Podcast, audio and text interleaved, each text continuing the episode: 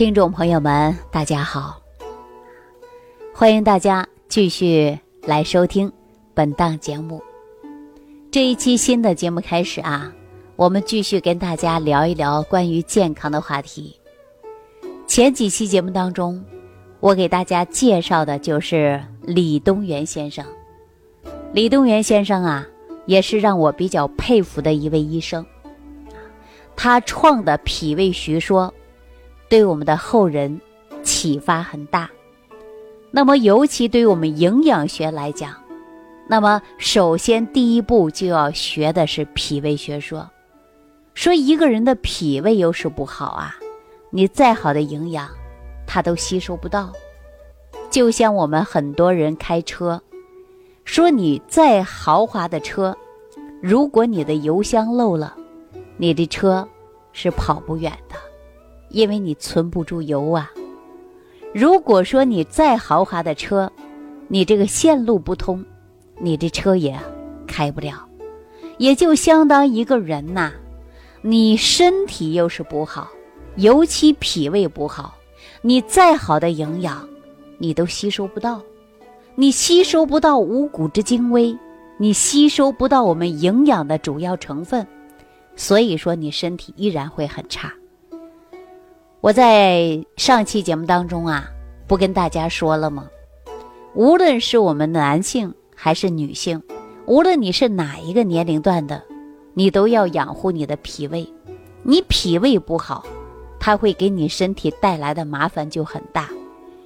这就借用了中医的一句话，说：“人肾乃先天之本，啊，生命之源；脾胃为后天之本，运用水谷生化之源。后天之本，那就是脾胃。如果说脾胃功能差，那么对人的身体影响就会非常大。”如果一个人现在生活习惯不好，伤了你的脾胃，或者说你的饮食不得当，伤了你的脾胃，你都会造成慢性疾病。所以说，脾胃后天要养，养护脾胃。如果说不懂得养护自己的脾胃，那真的是百病丛生啊！说到这儿。我给大家说这样的一件事儿，就在前一段时间，我非常要好的一位朋友啊过来找我，我我们就约了一个地方见面。我提早啊就到了，因为我这个人还是比较守时的啊，我宁可去等他们，不想让他们等我。所以说定好时间呢，我早早的就来到了这家茶社。我坐那儿没一会儿，我这个朋友来了。结果呢，他还带个人，啊，这个人是谁呢？是他的一位高中同学，哎，我从来没有见过啊。当然，我说我的朋友又带他同学过来了，人多嘛，总是聊聊天嘛。可是往我对面一坐的时候啊，我发现这位朋友啊，面色微黄，两眼无神，嘴唇发青。印堂发黑，哎，我一看之后啊，我没有说什么，因为我们啊经常去这家茶社啊，都知道大家喝什么茶了。那这个喝茶呀，我就不介绍了。但是我看到他，我就说拿一杯红枣茶给他喝。结果我同学知道吗？我是学营养学的，我这位同学呀，就拿我取乐。说什么都逃不过你的法眼，他说今天呐，找你就是这个事儿啊。说这是我高中的一个同学，最近这一段时间呐，他的身体呀一直不是很好，而且也做过了很多项检查，说还没有什么大事儿，但是总是感觉到没有精神，没有胃口 哈。结果我就笑了，我说他肯定没有胃口。因为他现在是脾虚，我一看舌头，哇，厚厚的白苔，明显的就是寒症啊，而且舌体肥大，啊，可以说那齿痕特别严重，这不都是脾虚吗？我说你吃什么他都吃不动，而且说每一天呐，家人知道他身体不好，强行给他去补，但是他也吸收不了，因为他脾胃虚寒呐。所以说，你强行的去补，它不但吸收不了，它还会造成脾胃虚弱，甚至有腹泻现象。结果我跟他聊几句，他说：“哇，你怎么一下子就知道了？”我说：“这个不是说你强行的补就能补好的啊。”我说：“你这样吧，我给你开个食疗方，你按照我这个食疗方啊，你先吃啊，吃上几天，您看怎么样？到时候你给我打电话。”结果我们还拿出微信，相互扫一下。我说你第二天呢最好来啊，来以后呢我的老师也在啊，我的老师是一位中医老师啊，并且呢已经啊年岁比较高了啊，这一辈子都是老医生了。我说你可以让我们的老师再给你看一下。结果呢第二天他真的来了，说你给我开这个食疗营养方啊还挺好，昨天晚上啊没有腹泻。啊，睡得还挺香，但是我听了您的话，按照你的食疗方啊，我就吃了一天，哈，这一天确实挺不错的。这不，我今天来了，还想啊，让你引荐一下，让中医的老师再给我看一下。结果呢，正好我师傅也在，啊，我就要让我师傅再看一下。我师傅说没什么事儿，按照你的营养学来讲，你就给他开这个食疗方，平时呢，让他多注意。不要吃生冷寒凉之物啊！这位同学也听得很清楚。然后呢，给他开了一味中药，开的是什么呢？人参健脾丸啊，说他脾胃虚弱，吃点人参健脾丸吧。结果给他开了几盒，开了几盒之后呢，回到家里啊，就一直吃。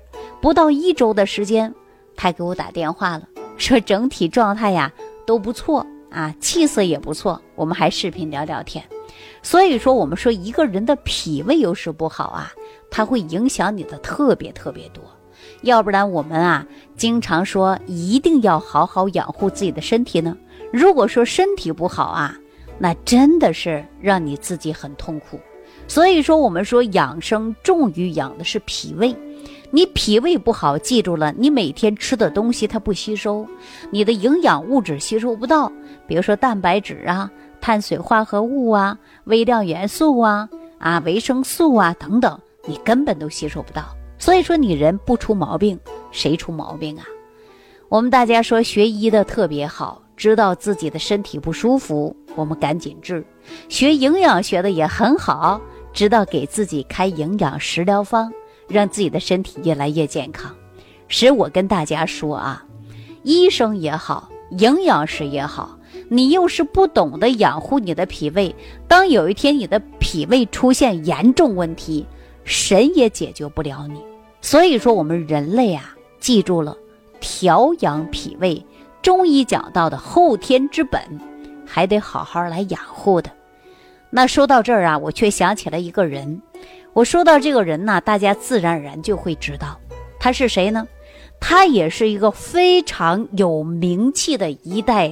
宗师，这个宗师啊，他出生在于康熙年间，也就是公元一七零五年，啊，出生在山东省昌邑县黄家新郭村。这个孩子是谁呀？就是黄元玉。啊，说到黄元玉啊，我们很多人都知道，他可是一代宗师啊，而且历史记载。他的医术也非常高，但是呢，寿命却是很短。很多人就不解了，说医术那么高，为什么自己寿命那么短呢？好，大家先别着急啊，你听我慢慢给你讲，大家一定要认真的、仔细的来听好。说黄元玉的家庭啊，他在历史上是非常有名气的。啊，大家看《三国演义》的时候都知道大名鼎鼎的豫州牧啊，太尉黄琬，那就是黄元玉的祖先。过去呀，祖上讲的是功德，如果祖上出了名人，那就要世世代代都要牢记啊，要向前辈学习。所以说，黄元玉的家族啊，他以世代。读书为荣。所以说明朝的时候啊，还出了一位尚书，据说呀连任六朝，所以说是一个非常能干的一个国家干部，让后代人羡慕不已。结果呢，皇家上上下下都在发愤图强，努力的读书。黄元玉的父亲呢，也是一个读书迷，擅长写的是文章啊，做诗词什么的啊，也是当时一代的才子。所以说呀，黄元玉当然也是在这个书香门第的熏陶。可以想象，父亲那么厉害，祖上也是很有名气的，所以说他也在。用功的读书啊，这个读书的氛围在他家里就是非常浓厚，所以说黄元玉啊，从小就是看书啊，啊读书啊，写字啊，写文章啊等等，所以说就在这样的气氛当中啊，读的书就是特别多。说年龄不大就博览群书，上至天文，下至地理，说没有涉及不到的书啊，都在读。但是呢，都知道啊。黄元玉天天就这样的看书，结果怎么办？啊，把眼睛给看坏了。那眼睛一看坏呀，那就得治呗，是不是啊？这个时候啊，说一转眼间呐，就是黄元玉最好的年龄，二十九岁。这一年正好是雍正十二年，黄元玉呢常欲奋志青云啊，以功名高下的时候，他的身体就出问题了。什么问题呀？大家都知道，他就是把眼睛给累坏了。哎呦，我们说呀，现在的人呐，不是学习把眼睛累坏的啊。你看现在的人天天的打游戏啊，可以说看电视、玩手机啊，半夜三更的，经常啊说这个通宵的打游戏，眼睛啊都睁不开了，熬的呀眼睛通红啊。现在很多年轻的孩子们就干这事儿。所以说呀，这个时候是很伤眼睛的啊！大家记好了，不要天天的去网络游戏啊，伤眼睛。你看黄元玉看书就把自己眼睛给累坏了，但黄元玉那个时候是没有电脑的，所以说他真的是用功把自己的眼睛给累坏的，硬生生的熬出毛病来了。这黄元玉啊，病的这个时候啊，问题正好是那年的八月。黄元玉自己说自己本身身体啊还挺好的，也没有什么病啊。就在这年的八月，他的眼睛开始发红啊，眼睛特别的干涩，尤其是在左眼红的不得了。他当时啊并没有在意，觉得过两天就好了。这结果三天以后啊，整个白眼仁儿就开始发红，像出血一样。刚开始的时候是红肿，渐渐的就越来越严重了啊！整个眼睛发黑，而且还睁不开了。可以说很多人呐看着他都要道走，怎么办呢？说看着就吓人，是吧？赶紧请医生吧。黄元玉啊，对医学是一窍不通的啊，那时候他还不懂医呢。所以说医生啊就有他瞧，于是呢令黄元玉痛恨终身。啊，为什么呀？因为黄元玉的笔下是这样形容这位医生的：说造型很别致，戴着一个威严的帽子啊，可以说表情非常严肃，说起话来呀，那是唾沫星子横飞哈。所以说呀，这样的一个造型，咱首先先不说啊，这因为是每个人的正常的穿着嘛，就像现在一样，上街很多人呐喜欢扮酷。啊，穿的什么乞丐裤啊，把那膝盖骨都露出来呀；小女孩把她后腰露出来呀，肚脐儿露出来呀。哎，这个现象也是很常见的。但这种的着着呀，我们先说一下啊，你长期膝盖骨露出来，它会有风寒侵入啊，所以说你会有腿痛啊、不舒服啊、寒湿都容易进入，对吧？那小女孩露着肚脐儿，脾胃能好吗？你月经能正常吗？你腰也在外露着。是吧？那咱先不说别人的穿着啊，还说黄元玉的这个医生，给他治病的时候啊，就说了，判断黄元玉啊是大肠之火，要用大黄、黄连啊，这两味药啊可是寒性之药啊，是吧？而且呢还用了是大黄和黄连啊。当时啊，用了之后啊，他就想把这个火泄下去。哎，这个药用的有点大。从此用了之后，黄元玉并没有什么好转迹象。医生也感觉到奇怪了，怎么回事啊？大黄不灵吗？再加药量啊，再加药量，就这样不停的加大黄泻药。结果呀，黄元玉是微微的有一些泻。还没有什么太大反应，可是眼睛呢却是没有任何好转迹象。于是这位医生判断呢，泻的方法是不对的啊，应该是外有风寒，应该是要散寒。您看这医生啊，招数都想尽了，是吧？泻没泻去，那就会要散寒吧。